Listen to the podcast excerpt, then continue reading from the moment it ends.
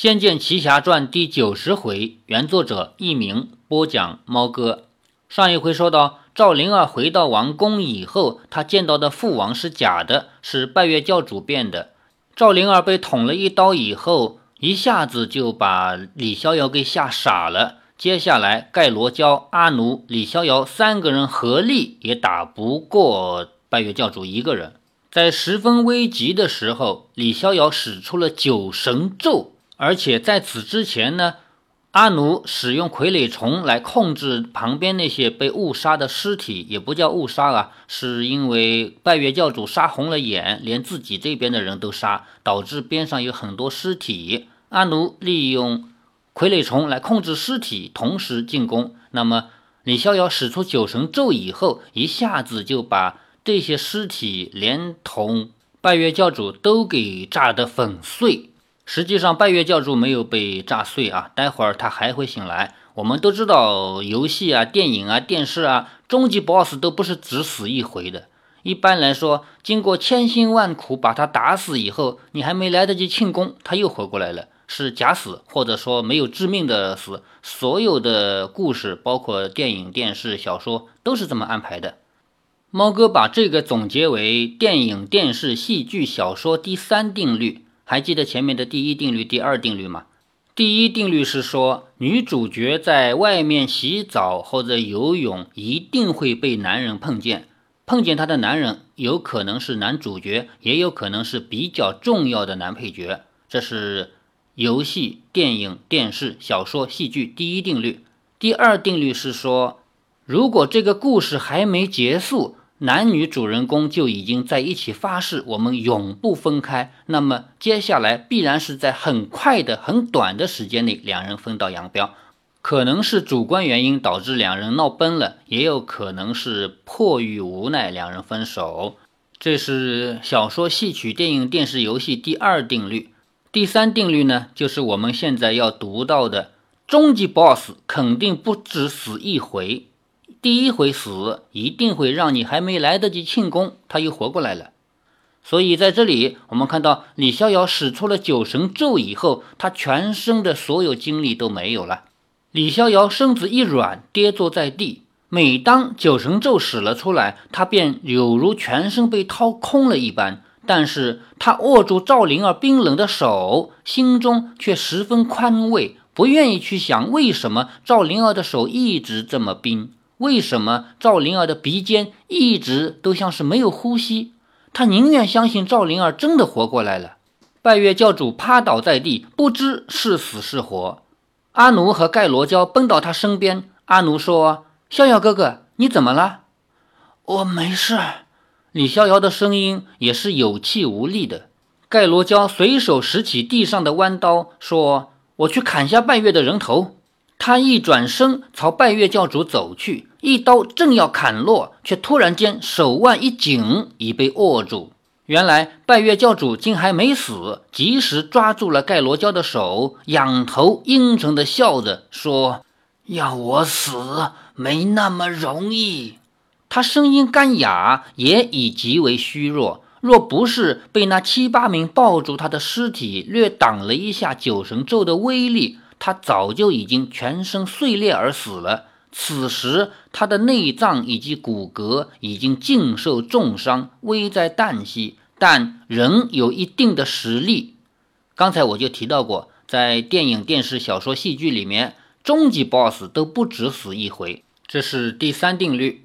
赵灵儿冷冷的一挥手，指尖真气急射，顿时穿透拜月教主胸口，将他整个人打飞了出去。拜月教主胸口鲜血喷出，踉跄的跌退好几步，勉强站起。盖罗娇弯刀一挥，便要朝他袭去。拜月教主喘着气说：“哼，休得羞辱本座！就是我不能够输在你们手下，我死可以，但是我要有顾全我的面子。”盖罗娇说：“你这样的邪恶之徒，正因小手以失天下。”拜月教主扬声大笑说：“本座就算死，也不能让你们如愿。”说着，他竟往后方被撞破的洞口翻身一跃，在凄厉的惨叫声中被滚滚黄浪吞没了。拜月教主就这样葬身在巨浪之中。李逍遥和众女一时之间都依然屏气紧张，说不出话来。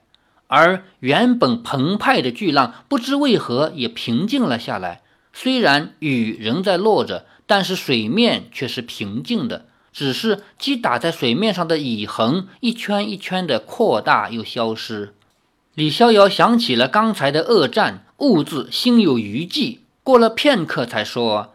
那妖人居然自己了断，他果然是个可怕的高手。阿奴也松了一口气，说：“太好了，这坏蛋再也不能耍什么阴谋了。”赵灵儿却低头沉思着，长睫微颤，就是长长的睫毛在那儿轻轻的、轻微的颤动，不知在想什么。猛然间，只一声低沉的鸣吼，有如地地传出来的一般，水面被震出一道道波纹。这这是什么声音？阿奴惊问道。那声鸣吼虽然低沉，却有如大地的叹息一般，再远都听得见。赵灵儿的脸色苍白，说：“水魔兽已经复活了。拜月教主宁肯投水，一定是以自己献祭魔兽。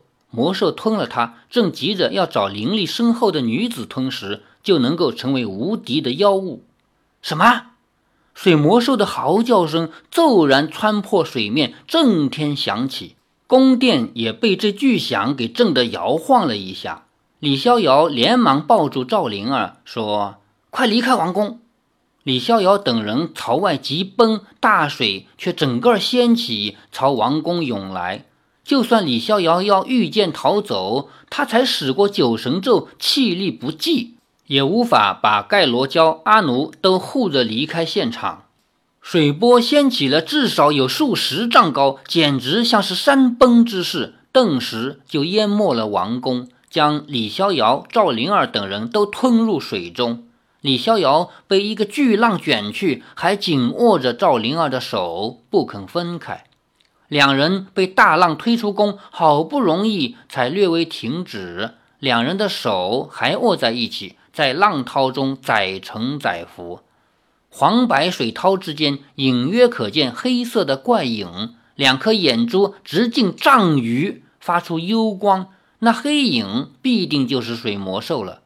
水波涌了过来，一波比一波高。李逍遥知道巨浪又要打至，将赵灵儿的手抓得更牢了。果然，水下的黑影一翻，又是一波巨浪，两个人几乎要被掀上半空中。李逍遥不顾一切，使尽了真气，御剑飞出，和赵灵儿两人划飞过高浪。突然间，前面黑影迎面扑来，水魔兽竟跃出了水面，跃至半空中，要张口吞下李逍遥和赵灵儿。李逍遥真气不济，一个不稳，和赵灵儿两个人从高空落了下来，也正巧避过了水魔兽这一击。两人摔落之处是王宫外的吊桥。正好接住了他们，否则怕也要摔死。方才已经见过水魔兽的血盆大口以及黑暗的咽喉，那阵阵令人作呕的腥气，尤令李逍遥心悸。吊桥整个剧烈一晃，硬生生被水魔兽横扫而过之力打成碎片。李逍遥一声惊呼，护着赵灵儿，两个人又双双落入水中。身边尽是大大小小的碎石断木，纷纷滚落水中。汹涌的波涛上露出水魔兽巨灵的一角，灵就是鱼鳞片的那个灵，巨灵的一角，怒吼声在凄风苦雨中更加震人心肺。突然间，一道绳索飘了下来，阿奴叫道：“拉住，逍遥哥哥！”阿奴站在城墙上，水几乎要漫了上去，但总是差那么一点点。阿奴和盖罗娇以及许多逃避水患的士兵们、百姓们都聚在此处，他们也都注意到水魔兽紧跟着赵灵儿和李逍遥，众人才一时没有被波及。及时拉住绳索的是赵灵儿，李逍遥的手刚才连中拜月教主两击，早已伤筋断骨，全是凭着意志力一再的护着赵灵儿逃生。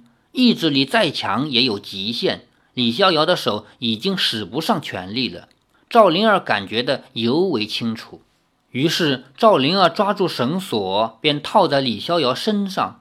李逍遥一惊，说：“灵儿，你……”赵灵儿微微一笑，说：“逍遥哥哥，你难道不知道我是已死之躯？也就是说，我其实已经死掉了。我这个身体呢，是靠着最后一丁点灵力在驱动，我是不可能活过来的人了。”李逍遥说：“别说这些，我们一起攀上去。”两人在水中载浮载沉，水魔兽也正在迅速接近之中。赵灵儿说。我娘为了将这魔兽封回地下而牺牲了自己，这就是我们女娲族降生人间的使命。如今也只有我可以封住它了。灵儿，李逍遥全身发冷，紧抓着赵灵儿的手臂。他太清楚赵灵儿这番话的意思。赵灵儿在李逍遥的唇上一吻，便推开了他，飞至半空中。水魔兽同时也狂扑而上。灵儿。李逍遥大吼着，城上的众人将李逍遥给拉了上去。雷电光闪，暗沉天地与七门的雨幕下，披着圣灵披风的赵灵儿是半空中鲜明的一点。水魔兽挟着滔天之水扑向赵灵儿，血红色的天空中闪过两道极电，射向赵灵儿。众人惊呼，却见击向他的电光窜入他手中的天蛇杖内。天蛇杖顿时发出巨光，有如腾蛟之龙。赵灵儿握着天蛇杖，笔直地朝水魔兽的血盆大口灌去。天上的雷响电闪，划破黑暗的天空。在那一瞬间，李逍遥只看见水魔兽和赵灵儿都成为白色天空的黑影。赵灵儿整个人没入了水魔兽的大口之中。水魔兽凌空的身体剧烈一甩，居然硬生生的被裂为四大块。水魔兽的身躯骤然裂开，半空中巨雷滚滚，那瞬间的光芒之盛，将天地简直化作空白。然而，当强光消去，所有人眼前还是跳动不已的光影时，雨已经平息了，乌云缓缓朝两边散去。浓丽的黄昏，灿烂光芒使天空中出现瑰丽如梦的层层渲染。呆立在城墙上的李逍遥软软的跪倒在地。赵灵儿呢？李逍遥在城墙上俯瞰着，到处是淹水的村庄，水正慢慢的退去。被淤泥漫过的土地，明年会成为丰富的土壤，会孕育出肥美的麦苗。但是。带来这一切的赵灵儿呢？李逍遥眼前一黑，昏了过去，失去了任何的知觉。第三十章最后试炼到此结束。下面是终章云淡风轻。这部小说在第一章前面有一个序章，叫南少传说。最后，在这个故事全部结束以后，有一个终章叫云淡风轻。当李逍遥醒来的时候，这世界已经恢复了往昔的宁静，大地一片葱绿，蔚蓝的天上飘着淡淡的白云，微风轻轻地吹拂着原野，山泉小溪欢快地奔流着，苗疆十年的动乱与仇杀，好像也随着这溪水的不断流逝而消失了。这里留意的是祥和与安乐。然而，对李逍遥来说，这世界却变成了他的炼狱。他不管自己的伤势，不顾一切的到处找寻赵灵儿。在荒山泥沼间，在藤蔓交缠间，他像是疯了一般的寻觅着。他也曾经在藏毒深谷间，误将瘴气的翻涌，听作赵灵儿悠悠的叹息。而奔入藏毒里，狂喊着赵灵儿，期望着有一点点回音。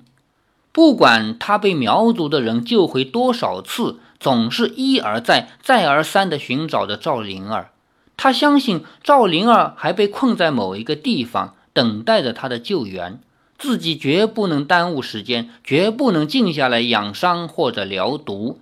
也许晚一刻，赵灵儿就要多受一点痛苦。就像当初的锁妖塔一样，李逍遥曾经在重伤未愈的情况下，跑出大理的宫殿，朝黑暗奔去。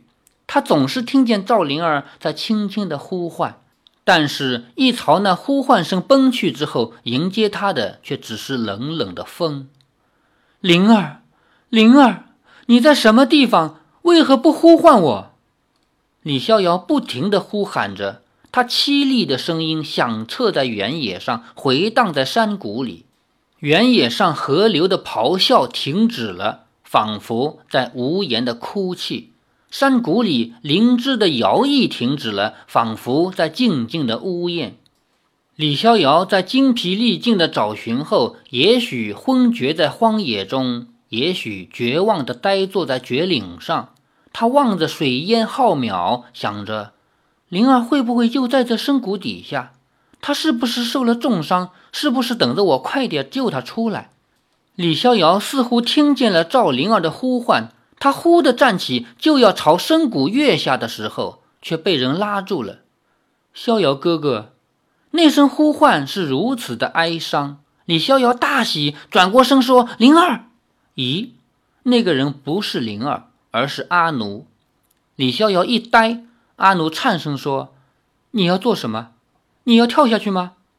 李逍遥勉强一笑，说：“也许灵儿就在这谷底下。”阿奴说：“那谷底下是岩浆硫磺，没有人可能活在这谷底下的，是吗？”李逍遥随口回答，但也似乎全没有把阿奴的话听进去，转头望着深谷的硫磺烟。过了好久好久，阿奴流下泪来，突然大声说。他死了，你不知道他已经死了吗？李逍遥心中一震，说不出话来。阿奴拉着他的手说：“你不要再找他了，他已经死了，再也找不着了。”李逍遥怔怔地问：“你说谁死了？”阿奴说：“灵儿姐姐，你的妻子赵灵儿，她已经死了。”李逍遥竟然一点都不震惊，反而微微一笑，说：“你别难过，我会找到她的。”说着，李逍遥转身走了。阿奴愣在原地，看着李逍遥的背影。难道李逍遥已经失去了神智，竟连死是什么都无法理解了吗？李逍遥走出几步，突然间又站定，他喉间一甜，哇的一声，吐出一大口血。阿奴奔上前扶住气力消尽的李逍遥，李逍遥喘着气，连站都难以站稳。阿奴搀扶着他，流着泪说：“我们回去吧，逍遥哥哥。”李逍遥静静的让阿奴扶着他，缓缓的走回宫里。李逍遥在养伤的日子里，他躺在病榻之上，好像换了一个人似的。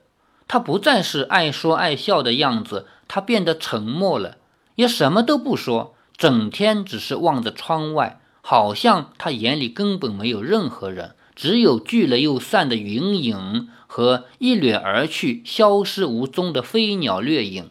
然而，李逍遥的眼前始终浮现着赵灵儿天仙般的容貌、悲戚的眼神和那柔弱的身影。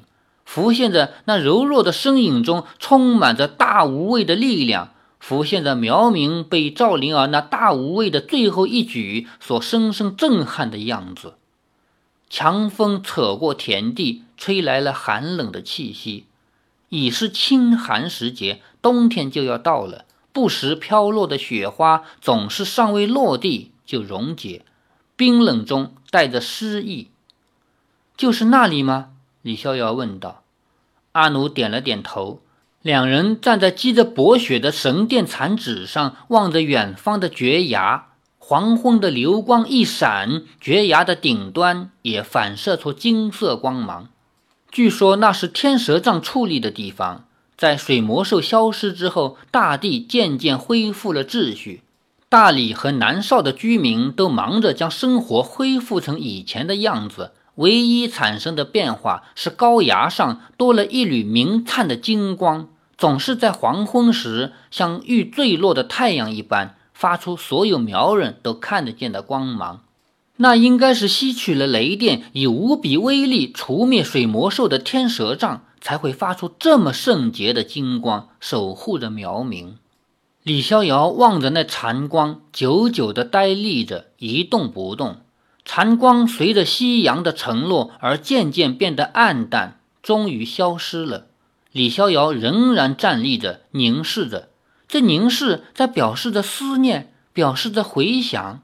晚霞映照着李逍遥和阿奴的身影，他们仿佛披上了金黄色的薄纱，显示着他们的矫健娇美。李逍遥低下头来，按着阿奴的肩，对他微微一笑。阿奴却眼眶红了，问道：“你真的要走吗？”李逍遥点了点头，说：“也该回去了。”阿奴咬紧了唇，强忍的泪水。过了好一会儿，才说：“那你走时不要回过头，不要再回头看我。”李逍遥轻轻拍了拍阿奴的肩膀，淡然一笑，转身走了。李逍遥就这样走了，离开了苗乡。阿奴望着他的背影，在远山的夕照下，他的背影拉成一片寂然的黑影。那黑影渐渐的小了。渐渐的远了，雪绵密的洒落起来，一阵笛声响起。那高亢幽气的笛声会是谁的新曲？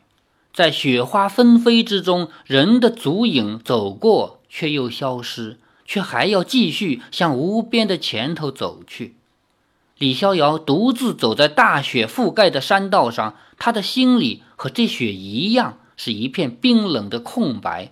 前方的路就是他的人生，他也许只能这样冷冷的、这样无声的走下去。在雪道的尽头，已经可以望见圣姑的家了。小小的庭院与往日无异，只见在道路的远处，却有一道身影撑着纸伞矗立着。那人影转过来，撑着伞的林月如怀里抱着襁褓中的李义如，对李逍遥微笑着。似乎在说：“你回来了，我可等了你好久了。”雪天银树，林月如的红霞是这片白景中唯一的温暖。李逍遥快步奔向了他，而他的身后依然是漫漫雪飞。读到这里，本小说全文结束。这个结尾呢，跟游戏是一模一样的。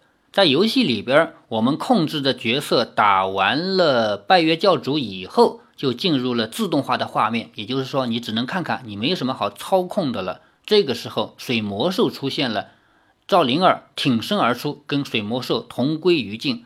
然后你听着凄婉的音乐，看着情节继续发展。阿奴和李逍遥互相道别，然后两个人背对着背走开。李逍遥走着走着，前面出现了。